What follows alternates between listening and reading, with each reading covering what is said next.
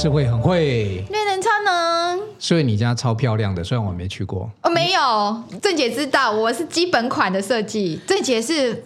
很厉害的，好好，你马上冒出正解来哈！我我通常都会慢慢的哈，先那个这个稍微酝酿一下。我可能看他太太兴奋了，因为马上马上就把这个诗慧家里的设计师哈，就是邀请到我们现场来。那我们先欢迎一下我们家家的首席设计师郑姐，郑姐姐跟大家打个招呼。早安，今天很高兴哦，不知道什么样的勇气来参加诗会所邀请的指北针的那个听众，大家好。瑞仁你好，嗨，我们都有个瑞，你看，对，好名字，对啊，你最近运很好，我跟你讲，我有帮夫运，你不相信？好，跟我工作的人都变得很旺，你会帮很多人啊，不止帮夫，我。但是我觉得郑姐是我贵人，今天会邀请她来上节目，是因为我最我昨天在帮她，她讲，请她说她要签十本书给。他的 VIP 客户，哇，他也是你的铁粉。结果对，结果我在签的时候竟然看到好姐妹，然后我就想到说，我好像上个月才去那个好姐妹家，然后我跟丹娜店长我们一起改那个 EQ 本子，然后我只记我记得她很会做菜，她非常会做菜，然后她家很漂亮，我一望无际那个河岸，然后我就跟她说，这是我梦想要的家，没想到竟然是正杰设计的，我昨天才知道。好，我们现在介绍那是豪宅，超级的郑、呃、瑞荣。对，这个江湖没有了，设计界人称这个郑姐的设计师哈。这个一路在这个我们设计室内设计已经走了的二十几年了。可是呢，其实我刚才跟他聊的时候，有很多的故事。很多人都以为说啊，这个设计师他比如说他的那个学习的过程、训练的过程，其实他的人生哦，比起这个设计呢，还有更有这个这个味道的东西哈。那我们现在了解一下哦，一个设计，一个这个。专业平面设计师哈，就是呃，就是室内设计师，他的一个一个过程是怎么样？可是可能跟大家的想象都不太一样哦。对，我先问一下哈，郑姐，你是学室内设计出身吗？不是，有没有？马上就这时候就要下音效了。反差。哦，对，是你是学学什么样出身？我本科是属商的。哦，学商的商学的东东西出身哦。所以刚开始的时候，毕业的时候工作一定应该也不是在设计吧？不是。哦，不是，其实这个来讲的话，也是在九二一地震完那那一年，才让我人生有一个非常大的转折。哦、呃，因为坦白讲，我现在也是属于那种呃，要鼓励一些想要在婚姻里头啊、呃，然后有遇到任何挫折，然后那一些女生应该要勇敢。选择自己，所以九二一地震不但某些人家庭震掉了，那您的婚姻听起来好像也有一点点的地震，是，是不是？对对对对。好，这个愿意跟我们分享一下吗？那时候发生什么事情？我觉得今天来讲的话，呃，一个女人来讲的话，呃，事业是最重要的，因为表现她自己的东西来讲的话，家庭是没有错。可是如果当一个依附在一个男人的身上的时候，他或许是不见得是可以让你依附一辈子的啦。嗯哼嗯哼、哦。那所以说当下来讲的话，我会在九二一之前离婚的部分，那时候是因为就是我本来就是很专心在家带孩子，然后、嗯、呃很沉浸在跟孩子的互动里面，但是那时候就是稍微疏忽跟先生之间的关系。嗯哼。那先生那时候其实我我的前夫，我觉得说今天。在之前都会有一种恨感，可是现在没有，而且是感激他的原因是在于说，他是一个很有才华的复兴美工男生，嗯、然后不管文笔啊、写字啊什么的，而且他绘图能力也很棒。嗯，但是就是个人来讲的话，在整个感情上不忠诚啊，还有在财务理财上面的一个失控啊，在。八十六年那时候，八十六年左右那时候就已经欠债千万了啦。哦，所以，所以你对啊，这个家庭有个千万的。民国八十六年的千万可能是现在的亿哦。对，我我 那时候真的是很没有办法去再接受，因为又有同事之间的恋情嘛，所以我就觉得说，好，那我选择选择要放弃这一段婚姻。嗯，那选择放放弃之后，我就带着孩子自己要生活。那生活的当下，其实是一下子，呃，很怎么讲？就是、那时候你有工作吗？那时候那时候没有工作哦，所以你会讲说，一个女人不能完全依靠，对，对，还是要有自己一个能力在那边。是的，是的。所以那时候来讲的话，我是从负债开始，帮先生背了两百万的负债，不是你，你离婚你还要帮他背负债，而且那时候他是全职的家庭主妇，没有工作，怎么会有这么好的女人？对，所以那时候就是因为很多，其实我常常觉得说，老天在这时地方帮你关了一个窗户的时候，他一定会再帮你开一扇门。嗯，所以当那时候我就必须要日也做。白天也工作，所以我想说那时候就兼差了工作，来拼命努力赚钱呐、啊。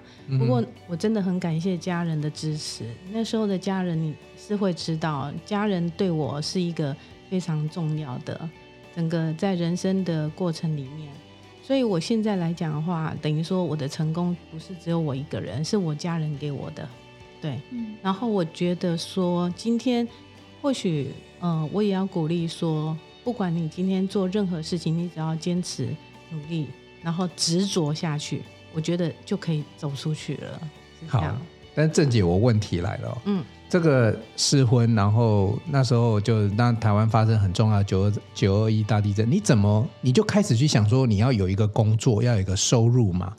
那你那时候那时候是怎么样去开始去？去从事这相关的行业，那时候已经开始从这个室从走这个室内设计这个行业了嘛？那时候来讲的话，其实我是想说，呃，刚好九一地地震，呃，夜班的部分，我本来是去那个园区上夜班，然后，哦、然后上了夜班，你是上那种四班二轮的轮班制，因为这样才能照顾孩子，哦，白天才能再做其他的小生意，哇，好辛苦哎，哎，我要真的是很辛苦哎，对，就是、但是那那个阶段让你磨练出来的就是你的坚持、毅力跟韧性啊。我觉得老天爷先会让你受一些苦了啦，所以我觉得这个都是过去。欸、尤其女生，你知道四八二轮，然后那个人家都去睡美容觉了，你在那边上班，对，对不对？所以这个对我来讲的话，是一个很不堪的过去。可是今天是会请我出来的时候，他其实是希望我能够把这种痛苦的部分说出来的时候，是要鼓励现在所有应该要面对很多抉择的一些失婚的女性。哦，我觉得说不要怕，不要怕失去，然后选择自己该走下去的路，哦，坚持下去，哦，这样子就好了。欸、我，我就光这一段，我就觉得呃有很多的启发。第一个哈，如果你现在是正在像这样上夜班哈，为了钱打拼的人，你千万不要放弃。因为我刚才访问之前，我有问这个郑姐目前的是财富自由的状态。也就是说，他其实已经在能够自由，不一定是说财富多少，但是我觉得他可以做自己。当然，那你你如果你这时候还在做这样工作，你你只要往这个正解的方向走，你看这就是一个成功的案例。对，这集一定要好好听。对，然后还有一个是什么？就是如果说你现在是因为其实讲实在话，以前我们都避谈失婚这个议题啦，可是我觉得现在这个奇怪这个年代离婚率好像蛮高，因为我们看艺人，你看那个。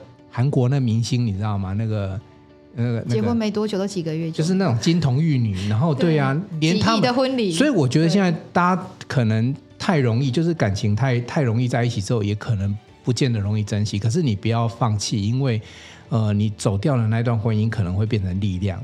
对，对，就是力量了。所以这段婚姻让郑姐。已经挖出你的潜在力了，没办法要活下去。当然了，哎，还带了孩子呢。对，两两个，两个都是儿子。而且你看，他因为是家庭主妇也很多年，所以他也没有一技之长，所以他选择去做大夜班，这样轮做那种基本功，他也、OK、对啊，那个应该跟你什么商学也没有。你今天看到他，因为今天瑞仁一来说，哎，诗慧这个贵气哦，这种长相这种，他不是贵气，那是气质，应该去演电影，就是去拍戏什么的。我真的我，我要跟听众朋友讲，如果你想要知道。郑姐的气质哈，诗慧这边还会另外还有 YT 啦，她的气质真的。但我要让我是我是很诚心的跟诗慧讲，呃不跟郑姐讲说哈，就是说。郑姐是客气了，不然的话，像我如果是电视台的节目制作人，我超爱这样子的来宾，因为是有你看到他就一股能量，说，哎，我们好像也会慢慢化解很多的不开心什么的。对。对。可是我们现在话题聊到九二一嘛，所以那时候进到一个好像新竹荷兰川的一个一个室内设计设计的公司，然后应该那那时候你你会画图吗？你会做室内设计吗？那时候的我来讲的话，进去其实是一个总务而已。哦，那总务的部分其实介于设计师跟客户业主之间来讲的话，那种沟通的部分，你一定最常是桥梁。那个我就是一个桥梁，打电话，哎、欸，什么公办？然后再来就是说，客户有时候他会觉得说，哎、欸，你们公司的设计师为什么都不能达到我的要求？嗯，为什么他的执念那么高？那其实很多设计师，或许我是认为啦，我是从业务出身的，来站在客户的立场，所以我今天来讲话，都是跟客户变成好朋友。所以他们在任做任何的想法跟要求的时候，我都会以客户为先做那个为一个设计的一个首选的部分。那然后我才会把自己想要的设计的部分带给客户去。所以有时候很快就能够抓到客户想要的东西。对，这一点诗慧可以 comment 一下。哎，你们真的啊，因为这个是都是业务角度。其实郑捷他在很多年前他认识我的时候，他就已经达到你说的。他想要做自己这件事，他其实已经可以。可是他给我感觉是，其实我那时候超穷的。我我第一句就跟他说，我只能给我只有多少的 budget，可能八十万吧，类似这样子。然后呢，那时候我妹妹刚好买房子，我妹妹更疼，她说五十万。然后呢，他也其实他那时候已经是设计很多豪宅，但是他也不让我，他不会，他知道我们的身份之后，他就他知道他需要拿什么样的正解来面对我。所以哈，刚刚郑姐讲说，面对客户，其实他真的是从他是看人，因为对，在开始就是刚开始我先来，然后你们还没到的时候，我先跟郑姐聊。我想说，对，糟糕，郑姐应该是设计豪宅那一种哦。那他真的是啊。那我就说你那种，对他真的是。可是如果以后我我我万一雄心壮志哈，未来我又存了一个什么，那我不好意思找郑姐。他说没有，他呢三五十万这种他也接。我最感动是什么，你知道吗？因为我的个性，我就是那种天不怕地不怕，直接就网络找。哦，我看到这个好像设计不错，就找他啊。可是其实那时候我超穷的，所以我也不知道原来他是这个大的何方神圣。因为可是他看到我，他完全不提他设计很贵，或是他只设计豪宅，他就说哦好啊。然后他又叫我跟我老公，我还带小孩小邱博仁，他现在是北科的。他认识我小孩，每一个小孩的小时候他都看过，所以所以我们就发现一件事，他都知道我们不是家庭环境很好的。感觉上郑姐在当总务啊，就管公司，不管各总务就是什么都管嘛，对，对不对？什么都管，好像给了你一些训练，然后也。奠基了，反而是不是从什么专业画图着手，反而是从那时候开始，这边多跟我们分享一下，你后来怎么展开你的设计师之路？呃，其实那时候来讲的话，就是因为我要站在跟客户的沟通立场，然后达到客户所想要的，我又要表达回来给设计师。那我自己本身也要从那上面去跟客户谈图的时候，都要认识那个图面的构造啊，这之类的。所以在客户上面来讲的话，我必须要非常精确。了解到这个客户想要的跟他的预算，所以我会从这方面来讲的话，带回去给设计师说，你要怎么样去规划，达到这客户想要的。今天我不想要浪费设计师的时间，画图再修图，画图再修图，然后再浪费到客户要想要急迫性的啊、想要有这个新家的感觉，所以我要非常精确去准达到这个所谓的沟通的桥梁。在这个磨练的过程，是让我去了解到。人与人之间的沟通对谈完之后，我要我要知道我要带什么东西回去给设计师，然后让设计师如何把这个图面表现出来，然后我要很顺利的把这个图面赶快给客户，让他喜欢，喜欢完之后，我就能够达到这个呃后续的所谓的发包工程动作啊，这些所有顺利的部分，甚至到最后有时候呃在公司上面来讲的话，客户都到最后的维修啊干嘛的，他只要找郑杰。因为就你最了解他们 啦，设计师不了解，而且设计师要透过你，设计师应该想说他把他事做完就好了。是，所以设计师希望赶快把他自己画的图面给你就好了，就好，其他收尾都让你去弄。对对，所以那其实那时候你已经有业务的业务力的工作，就是因为你要去找客人，客人又爱你，所以你客人爱上你，就是全部都在你这里了。是啊，所以后来那时候来讲的话，其实我们也要有一些。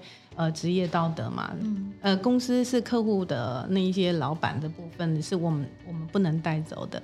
但是我们跟客户的朋友啊，建立完之后，等于说我离开了之后，人家客户都会推荐朋友。他认你啊，因为我自己也是在电子业，客人也走了之后，客人就走了。是啊，是啊，因为他每天是你跟他嘘寒问暖，你每天爱他，每天知道他需要什么的。对对对对，对，所以我觉得像可能我自己也辛苦过来了。所以刚刚瑞仁有说。哎，郑姐，你一定是规划那种豪宅？我说不是，我是从三十万、五十万开始的。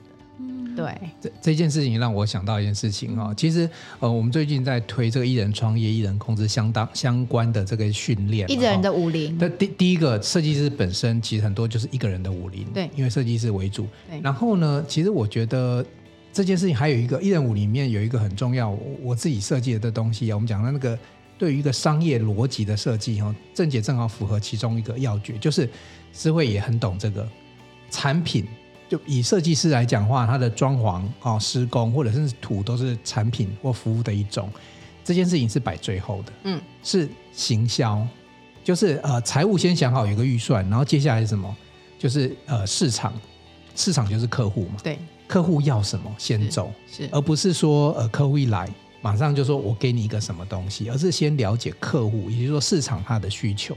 啊，对了，我觉得郑姐很聪明哎、欸，其实比如说那时候 call 他的时候。他先来跟我们谈，他了解到我们需求，让我觉得舒服啊，就这样就定下来了。就是他这一关就可以把所有东西搞定了啊，他再再自己去 take care 后面所有东西。是，对啊，对啊，所以我觉得，呃呃，我我觉得郑姐，但后面我们再多谈一些，因为这边这边有所谓的管理学，我觉得有郑姐管理学。哦，真的哦，真的，因为他们这个哦。要我来学习一下，很多少人想要做这个所谓的艺人公司、艺人创业啊？我们后面留一点时间再来讨论这一块，因为这边应该有很就包含如何管理自己的工作，嗯，然后服务你的客户，是，然后这个管理你的小团队。其实小团队不见得是你真的设计师，因为你知道设计师设计圈这个行业比较特殊的是，他们是生态系，比如说你有工班。你不可能平常没事养很多的公班在那里，就是公班通常是合作的模式。是，然后他你价钱不好，他不见得要跟你合作。是，然后有时候公班有时候也蛮，我讲实在话，公公班也蛮难搞的，就是有时候他们会有他自己的个性啦。我不是说他们脾气不好，是说有些师傅有他自己的美感。这个我们留一点，我们等下最后时间，我们来看一下啊。郑姐从这个总务好了，我们就总务小妹做起，是。可是后来又变成慢慢的，你后来怎么样？这个过程当中怎么训练自己在设计室内设计领域这个专业？除了跟人的接触之外，你你怎么偷偷学的？我后来来讲的话，因为有时候请设计师在修图的过程啊，他们有时候会觉得，呃。怎么讲？好像很麻烦啊，所以我有些东西我会自己就是一样，在那个阶段，所有东西都要摸索，包含所有的成本分析，包含所有的选料搭配。或许还有一个就是在绘图上面来讲的话，我们以前都是那种大的制图组嘛，嗯、我们也是从那时候开始慢慢的，就是从手绘手绘开始制图的。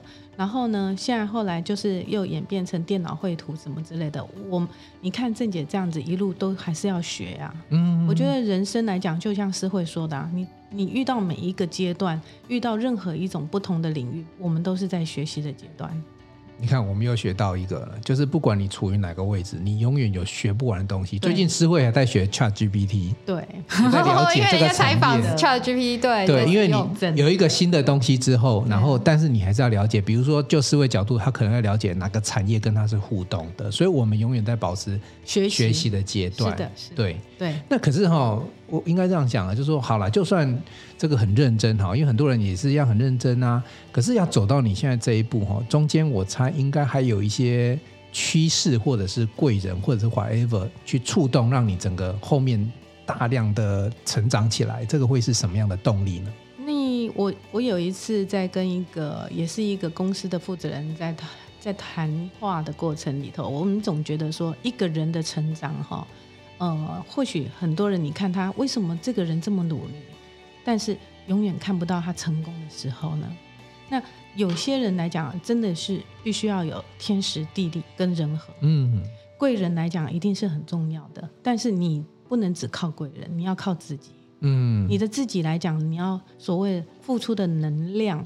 吸吸引到更多的贵人，你，你没有努力，贵人也看不到你。答对了，对哈、哦，对，没错，所以自己一定要很努力呀、啊。嗯，其实我那时候离开公司出来的时候，我觉得我那一段时间有时候觉得说，哎，都还不错，整个衔接度上，但是整个你说要多好呢？其实是等于我在还完了所谓的负债完之后，那时候让我觉得说，我今天既然能。能把所有的负债两百万全部偿清了，我应该还有更多的前景。就像我昨天看到说，你今天达到了一个梦想的阶段完之后，那时候的梦想唯一就是常在。但是你当那个梦想长就是已经达成了之后，你未来会有很多的梦想，你还是会达到的。我我最近听到一句话，我觉得蛮棒，跟诗慧还有郑姐分享哦。嗯、很多人说失败为成功之母，但我最近听到一个说法，我觉得蛮认同的哦，叫做成功为成功之母。也就是说，你先完成一个梦想之后，你就会有信心往下了。我觉得这个是复制成功模式。对，因为你知道吗？失败为成功之母，那大家都觉得哦，我现在失败是必要的。可是那是勉励那些在失败谷底的人。可是更积极一点是，你要不断的去创造自己的成功。是啊，是。郑姐还记得那时候，呃，你的第一次拿到，就是用你的实力拿到。呃，第一个自己客人就是真的是自己弄出来的客人的时候那种心情会是什么？那个感觉？那种感觉来讲，就非常感谢那个客人给我这个机会。但是我在我我也自己认为说，在你的付出来讲的话哦，如果说要做到一百分，我觉得是不可能。但是每个客人他对你的分数来讲，就像我之前有一个客人讲说，郑姐，你不要把自己逼得这么紧，因为你如果有五百个客人来讲的话，只有四百九十个。认为你很哎，就是有其中十个认为你不好的话，你那个已经达到你人生的标准了。你不要为了这十个人而失智。其实以前我对每个客户给我的评评语啦，我都还会蛮蛮在乎的。所以我那时候一直在做的时候，整个的成功的部分来讲，哦，是在于人跟人之间，我必须要把它服务到好，那就就可以了，就这样子，对。OK 哈，郑姐走了二十三年哈，诗慧有没有很好奇？郑姐有没有遇到什么很很难的挑战或很怪咖的客户？有没有什么？这要问他，我算我算还 OK 的，要不然我们不会交十几年朋友。我们二零零八不是说你怪咖啦，你很 OK 的。其实你说所谓的怪咖客户来讲，我觉得啦还好耶，真的还好。我我个人来讲，没有什么叫怪咖，因为我我们刚刚已经提到，前提的是说。我必须了解到这个客人他要的东西。嗯，他速度很好，服务客人真的，他把客人当爱人，就算你有什么不开心，他就会让我 OK。听众朋友，你们听现在郑姐讲这话，讲话这个节奏啊，非常温柔哈，对。可是呢，她对工作的要求很犀利。郑姐有一个有一次 叫这个工班把东西移走，这个小故事跟大家分享一下，你对工作上要求的态度。其实刚刚是会知道说，我对每个客户，其实每个客户都说郑姐很好很好啊。其实但是呢，我的工班可能大家都有时候会蛮恨我的。对，就是就是工作的团队了。对，对，但是其实我们的工班师傅他们在跟我合作的十几二十年的这些老师傅啊，大家都已经说。我其实我到现在的阶段已经算是人生最美的阶段。为什么？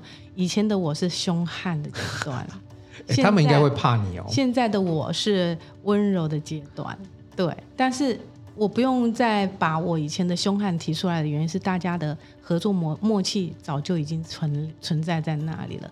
他们都知道我的东西要是什么。所以他们不会去做我不要的东西。所以你刚刚提的一个小的故事是说，你当着客户的面叫工班把这个什么什么大门移走，那应该是比较早期的时候。哦，那时候其实很多呢。我我我跟你分享一下，我其实我刚出来，呃，有一个客户，她是一个现在也是我的好闺蜜哦。嗯。那他们家在做所谓呃中古整修的时候，全部都打掉。我在做他们家的浴室的浴缸贴砖的时候。那个老师傅，泥做的老师傅，那时候就欺负我说：“哎、欸，你安尼讲袂使啦，哎，安尼就袂用的啦，哈，安尼。”我就讲说，为什么我讲的你不能接受？我要你这么做，你不能做呢？结果我隔天打电话给他们的负责的那个发包你做的工班工头说：“我明天不要看到他了，请他明天不要再出现。”所以呢，我我明天就换另外一个师傅可以。照着我理想的东西下去做了。哎，挣钱换将，这个要下很大的决心。可是，欸、可是也是代表说你对工作某一些理念的坚持、执着。对对，因为我常常跟我现在很多年轻设计师说，你不用怕哦，你想要的东西，你要执着的东西，你就给他理想坚持下去。嗯、哦，除非我认为说你的理想坚持上会有一些。问题点需要稍微修改或什么的，不然我前其实我现在都很会放手给年轻人在做他应该做的事情。嗯、那他们其实跟我久了之后，他们也都知道什么东西应该要有符合客户理想的阶段。我都老是跟他们说，你不要问我，你可以去问你的客户，嗯、愿不愿意，接不接受，喜不喜欢，就这样。嗯、对，所以设计师有很大的发展空间，不会被后面的工班啊对限制。像我，我给他们的 power 非常大，但是有时候我是觉得沟通上面还是要有重点啊。我那时候属于还算不是嗯年轻的阶段啊，新手的阶段，可能会被一些老师傅欺负啊。然后像我那时候在做一个案子来讲的话。好像我也不知道客户有在现场，基本上我听到的，刚刚跟瑞仁听说，就说提起的不是只有一个，后后来又想到有另外一个、嗯、一组客户。其实我在跟现场工工地的沟通上面来讲的话，我要的东西，我不会相，我不会说怎么讲，去跟师傅妥协就对了。我可能就是坚持我要的东西。嗯、那设计出来的东西，不管它美感啊、角度啊，还是什么。我就跟客户说，呃，希望能够放手让我来决定。很多客户像诗慧他们都说：“郑姐你，你你觉得就好了，你决定就好了。”这样，我没有，我全部让他 follow。我很多客户都是这样。按按照我认识的诗慧，应该是这样子，他就专注他的工作就好，剩下的事情。我很专心我自己想要的东西。但是你知道吗？当客户信任你的时候，那种压力更大了。对。那如果今天有客户是他想要主导。其实郑姐都希望乐观其成，因为这个毕竟是人家的一个辛苦的家。那我会退在旁边，我会看他希望喜欢的，我去帮他协助他达成，是这样子的。这这也很特别，比如说像我这种客户，我 我连沙发、桌子、椅子啊，怎么必全部都是他决定。可是他有一点很好，他会帮我先挑好，然后拿哪几个点，然后带我去看你要哪一个。就是说他知道，他会先来了解我个性跟我的喜好，然后他去挑几个沙发什么的。还有那个大理石是大概什么花样？他说是会 A、B、C，你选一个，这么好哎、欸！我最喜欢这种了。我会先设定啊，对，就是应付你这样子的盲人的话，大盲人的话，其实确实啦，因为呃，我我讲实在话，像我平常比较常接触的是平面设计，其实我常常跟设计师讲说，你画好哈，除非有一些文案的东西我小修一下，我基本上全然，就算我跟你讲那不是我想象的，因为我都知道一件事情，这不是我的专业。我给你改了一个颜色或改了一个什么东西的时候，可能不符合他原本设计理念。那那其实我就不要那么龟毛，因为设计师他会来帮助你，就是因为他有他的想法跟专业，maybe 是我们看不到的。所以我也很信任设计师。我对郑姐有个很大问题，到现在我还不解，就是说。嗯郑姐，你的背景是商出身的，而且你刚开始是不会画设计图。室内设计是一个很难的东西，那你后来他其实会画。他跟我在讨论的时候，我跟你讲，你不要以为他只是在旁边叫设计师画，no no no，他可以一边跟我讲，一边在那边绘图，然后绘出来跟我说：“这是你要的吗？”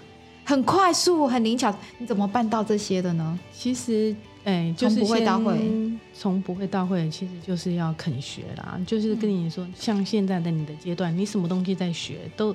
都是让你的所有的东西可以具足，所以我在这个部分来讲的话，我当初在学习的部分来讲的话，其实我坦白讲，我日夜都在学习。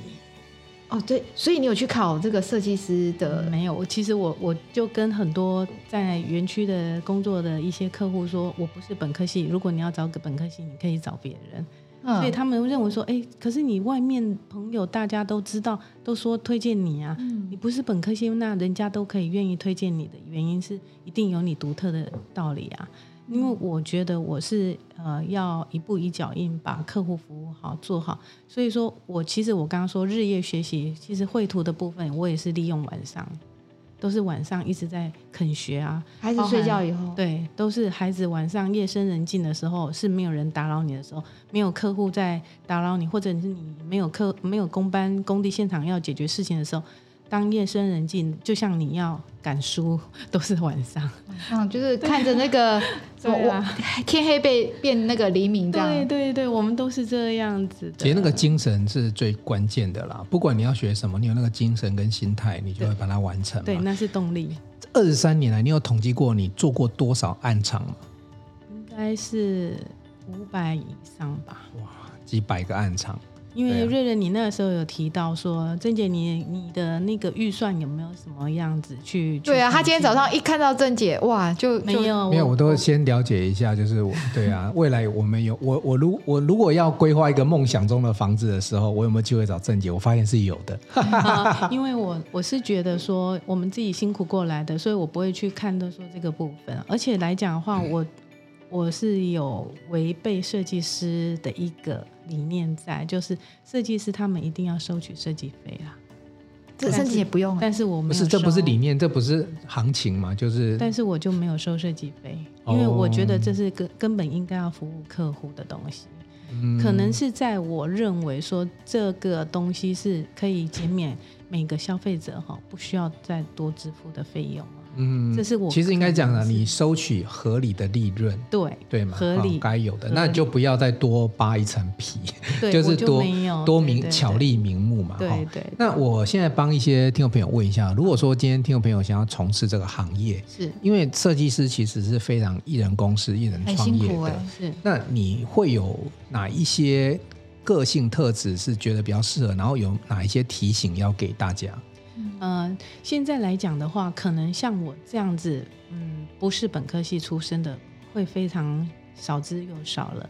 因为现在本科系来讲的话，在整个的那个大学生的室内设计师非常多。嗯，那他们出来的时候，我觉得可能在他们在工作领域上面，在设计公司服务个两三年啊，三四年，他们或许就可以独当一面。嗯，只要他在那个设计师那边来讲的话的工作机会，嗯。变成老板放手的机会多的话，就像你可以学习到非常多的东西，嗯，哦，包含报价啦，包含跟客户之间的洽谈呐，哦，那你从丈量、平面规划跟客户的沟通完之后，你会发包，嗯，那发包完之后，你跟呃现场工地的师傅的讨论沟沟通模式，达到你这个绘图出来的一模一样的想法的时候，是是客户要的了，嗯，那你好好的把品质顾好，哦，坚持顾好之后呢，交给客户，然后跟客户达成是一个好的关系，良好互动的关系。